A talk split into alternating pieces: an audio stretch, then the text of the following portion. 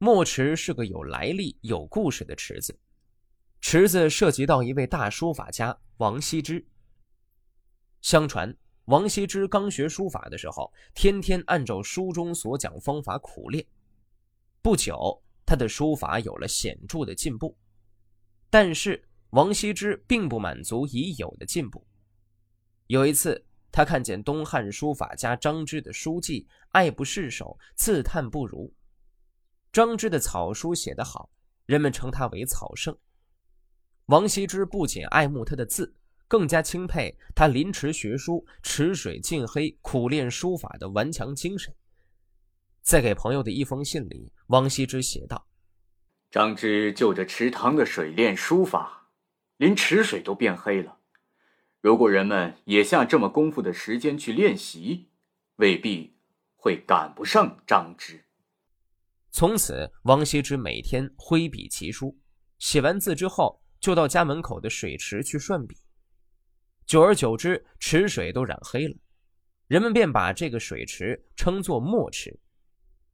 根据记载，王羲之居住过的绍兴兰亭、江西临川的新城山、浙江永嘉鸡骨山以及江西庐山归宗寺等处，这些地方都有他的墨池。曾巩写《墨池记》的墨池位于江西省的临川县。曾巩倾慕王羲之的盛名，于庆历八年九月专程来临川凭吊墨池的遗迹。周学教授王胜请他为晋王右军墨池作记，于是曾巩根据王羲之的轶事写下了这篇散文《墨池记》。此文从传说中王羲之墨池遗迹入。巧妙机智的借题发挥，撇下墨池之真假不着一言，而是重点论及王羲之本人，说明王羲之的成功取决于其后天的不懈努力，顺理成章地强调了学习的重要性。临川郡城的东面有块凸起的高地，下临溪水，名叫新城。新城上面有一口低洼的长方形水池，称为。王羲之墨池，这是南朝宋人荀伯子在《临川记》里所记述的。王羲之曾经仰慕东汉书法家张芝，在此池边练习书法，池水都因而变黑了，这就是他的故迹。难道真的是这回事吗？当王羲之不愿受人勉强而做官的时候，他曾遍游粤东各地，泛舟东海之上，以快心于山光水色之中。难道当他逍遥遨游、进行游览的时候，又曾经在此地休息过吗？王羲之的书法到了晚年才渐入佳境，看来他所以能有这么深的造诣，是因为他刻苦用功所达到的结果，而不是天才所致。但后世没有能及得上王羲之的，恐怕是他们所下的学习功夫不如王羲之吧。看来学习的功夫怎么可以少画吗？更何况对于想要在道德方面取得很高的成就的人呢？墨池旁边现在是抚州州学的校舍。教授王军深怕关于墨池的事迹被淹没无闻，就写了“晋王右军墨池”这六个大字悬挂在门前两处之间，标明他。又对我说：“希望有篇续记文章。”我推测王军的心意，莫非是因为爱好别人的长处，即使是一技之长，也不肯让他埋没，因此就连他的遗迹一并重视起来吗？或者是想推广王羲之临时苦学的事迹，来勉励这里的学生吗？人有一技之长，尚且使后代人尊崇到这般地步，更不用说仁人君子们留下来的风尚和美德会怎样的影响到后世人呢？庆历八年九月十二日，曾巩作记。这《带漏院记》的作者呀，不怎么出名。此人名叫王禹偁，字元之，冀州巨野人，北宋诗人、散文家。宋初有名的直臣，敢于直谏遭贬谪。北宋太平兴国八年进士，历任右拾遗、左司谏、翰林学士，敢于直言谏讽，因此屡受贬谪。王宇称是宋初作家中成就较高者，他在诗文两方面的创作都较为突出，促进了宋初诗风、文学的变革。宋初诗派林立，但主要是白体、西昆体、晚唐体三家。王宇称属白体。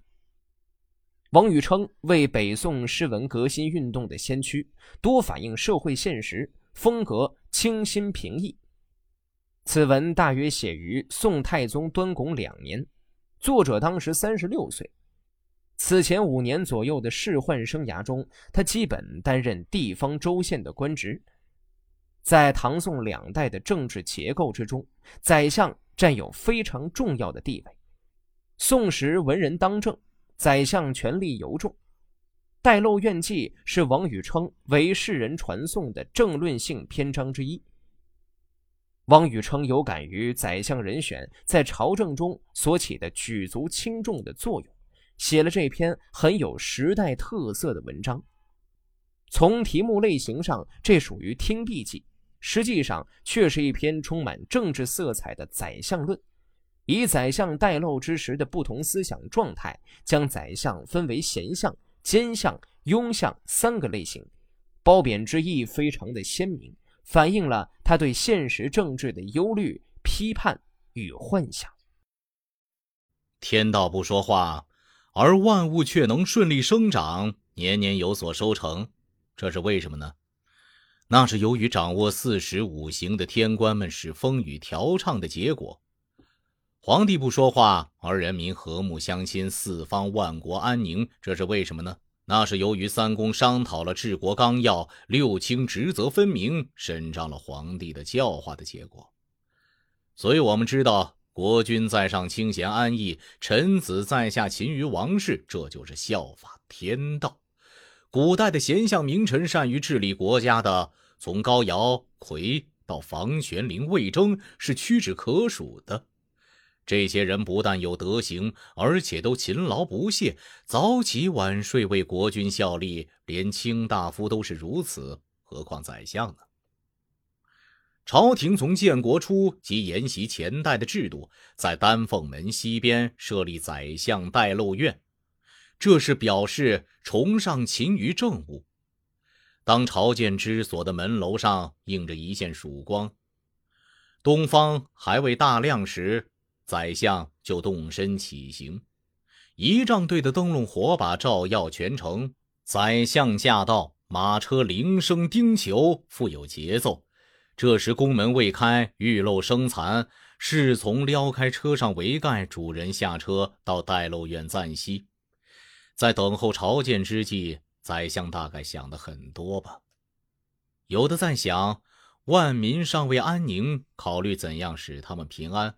各方少数民族尚未归顺，考虑怎样使他们前来归附；战事未息，怎样使他平息；田园荒芜，怎样使人们去开垦；德才兼备之人尚未任用，我怎样推荐他们；奸人在朝，我怎样贬斥他们；天时不正，灾害不断，我愿意辞去相位，向上天祷告，以消灾灭害。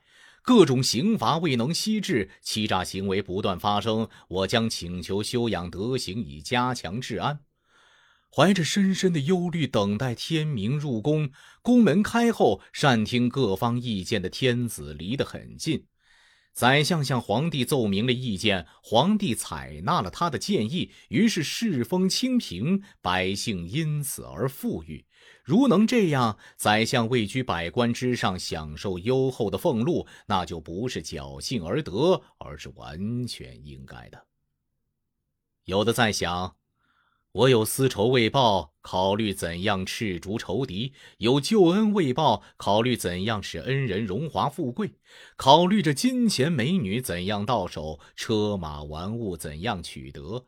奸邪之徒依附我的权势，我便考虑如何提拔他们；正直之臣直言见证，我便考虑怎样贬谪他们。三时各地报告灾情，皇上忧虑，我便考虑怎样用花言巧语取悦皇帝。众官王法，国君听到怨言，我便考虑怎样奉承献媚，求得皇上的欢心。他为私事思绪纷乱，强自做着假睡。宫门开了，金殿上龙目四顾，宰相提出建议，皇上被他蒙惑，政权由此而毁坏，皇位也因此而动摇。如果这样，那么即使宰相被打入死牢或流放远地，也不是不幸，而是完全应该的。因此，可以懂得。一国之政，万人之命系于宰相一人，难道可以不谨慎以待吗？